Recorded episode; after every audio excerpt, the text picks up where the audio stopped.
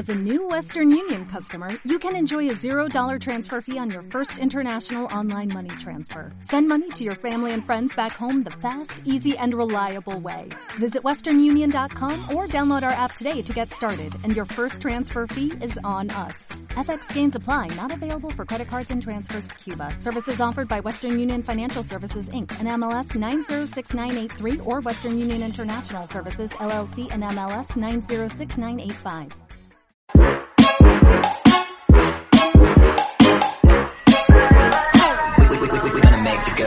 ¿Qué tal? ¿Cómo estáis? Bienvenidos a Oposiciones de Educación. Yo soy Diego, maestro, profesor y preparador de oposiciones. Tres consejos para mejorar tu atención, atención y concentración, nuevo consciente intelectual.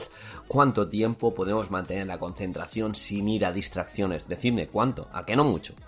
A mí me ha pasado esta mañana que he estado desde las 8 de la mañana hasta las 3 prácticamente sin móvil y ha sido como que me he sentido desnudo y dada la sensación, dada la situación ya que supone de rareza, de no tener distracciones, de no estar frente al móvil, al menos cada X tiempo, Hoy te traigo tres consejos para que tu atención, tu concentración vayan donde tienen que ir y al fin y al cabo la energía que tengas cuando te levantes sea mucho mejor aprovechada y recuerdes que las cuatro primeras horas del día son fundamentales. Cuatro primeras horas del día es cuando se ha visto que nuestra energía está más alta, nuestra capacidad de concentración está más alta y si la podemos aprovechar, perfecto. Está claro que habrá mucha gente que trabaje y no pueda utilizar esas cuatro horas en beneficio de sus oposiciones, en beneficio de sus formaciones. Pero yo os lo traigo y siempre que podamos dirigir la energía donde toca para no gastar tiempo a la virulé. Y repito,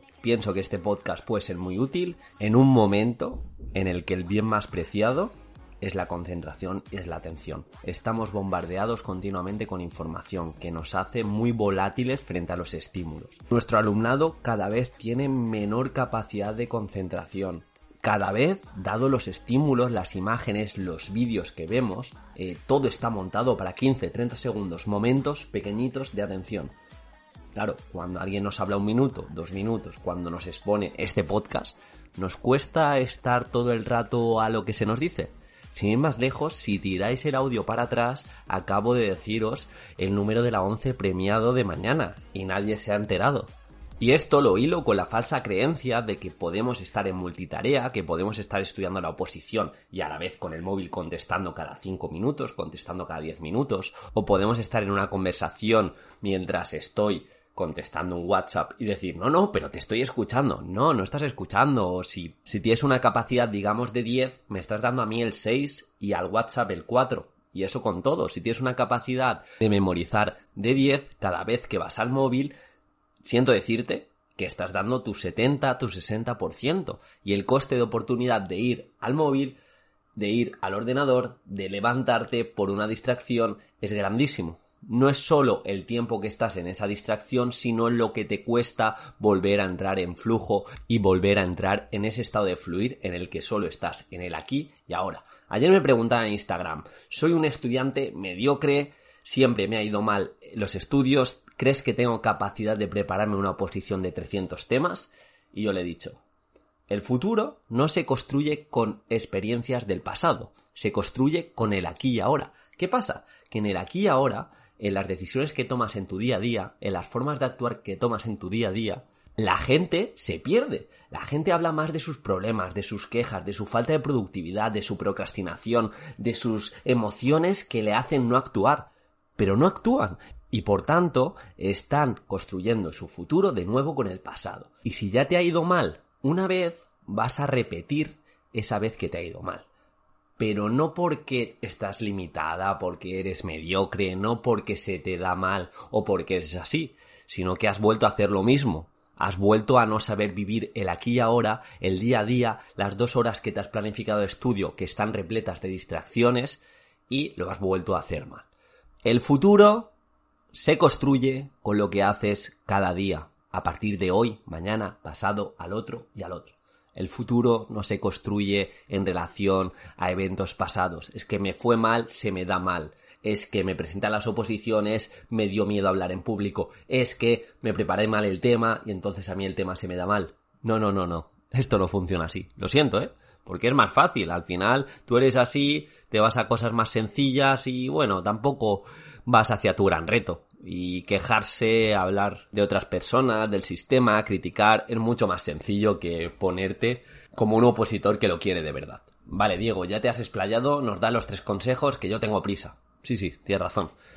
Primer consejo, la regla de los tres objetivos. Se ha visto que a largo plazo cuando tenemos una gran meta, cuando nos estamos planificando, funcionamos mucho mejor con tres objetivos grandes. Esos tres objetivos del día que sean claros, que sean muy concisos, que sepamos agenciarlos en un espacio de tiempo, los objetivos que demanden más energía, más grandes a las primeras horas del día o cuando empecemos a estudiar y conforme pase el día vamos agenciando esos objetivos más sencillos a realizar. Pero esto, aunque puede parecer poco, tres objetivos, a largo plazo son muchísimos objetivos. En un mes te pueden salir como 90 objetivos, 90 mejoras de tema, 90 mejoras de lo que sea, de lo que estés haciendo.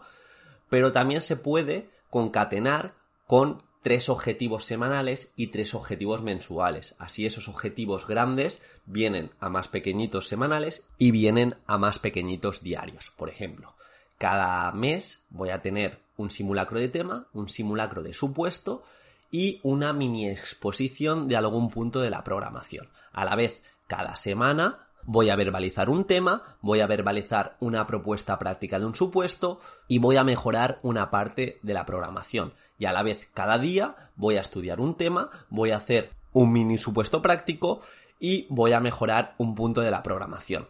Al final, que se entienda que esos tres objetivos han de ser claros, que ya te has de levantar con esas acciones redirigidas a aquello que tienes que hacer y la energía no la regalas, no se la regalas a tu papi, a tu mami, no se la regalas a tu amigo, a tu amiga de confianza y se la regalas a quien merece y si puede ser los fines de semana mejor. Oye, si no hay otra opción, los fines de semana.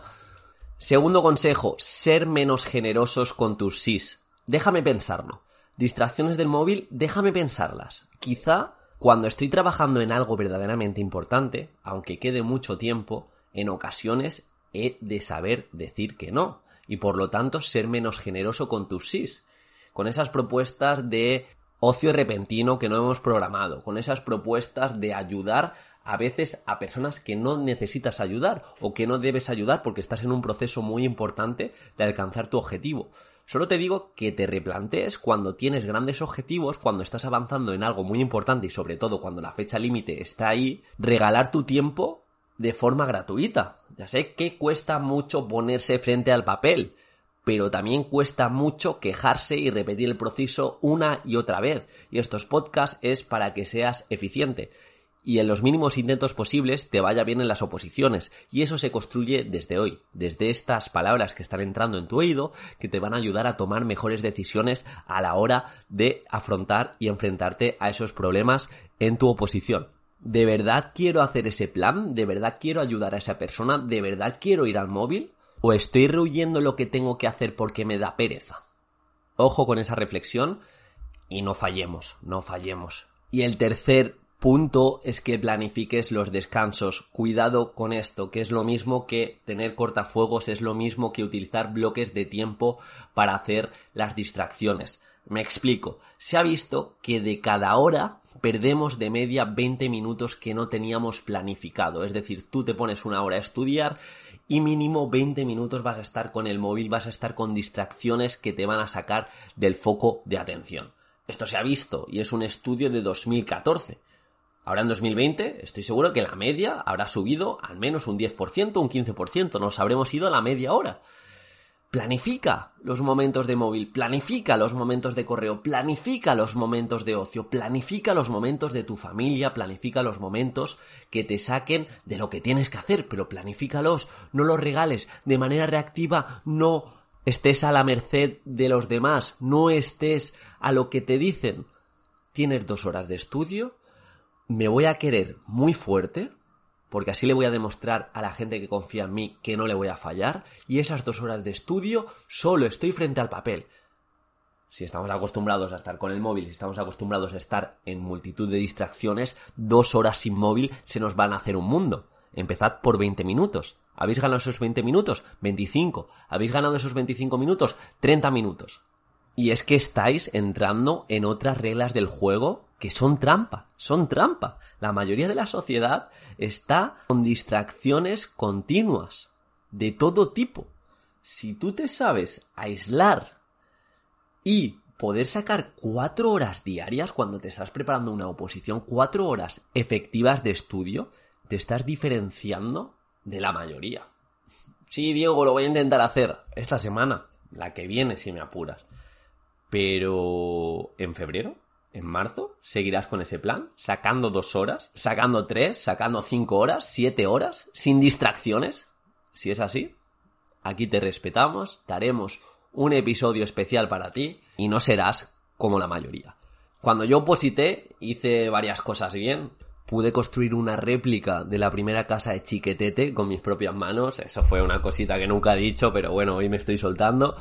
Pero aparte, hice cosas bien y una de las cosas que hacía era tardes temáticas sin móvil. Tardes de cuatro horas en las que no tenía distracciones. Estaba yo frente a lo que tenía que hacer. Me iba a una biblioteca de mi barrio, yo solo, con los apuntes, yo solo, con el supuesto que tenía que hacer, y esas cuatro horas eran la sala del tiempo de Dragon Ball. Es decir, cundían por dos o por tres.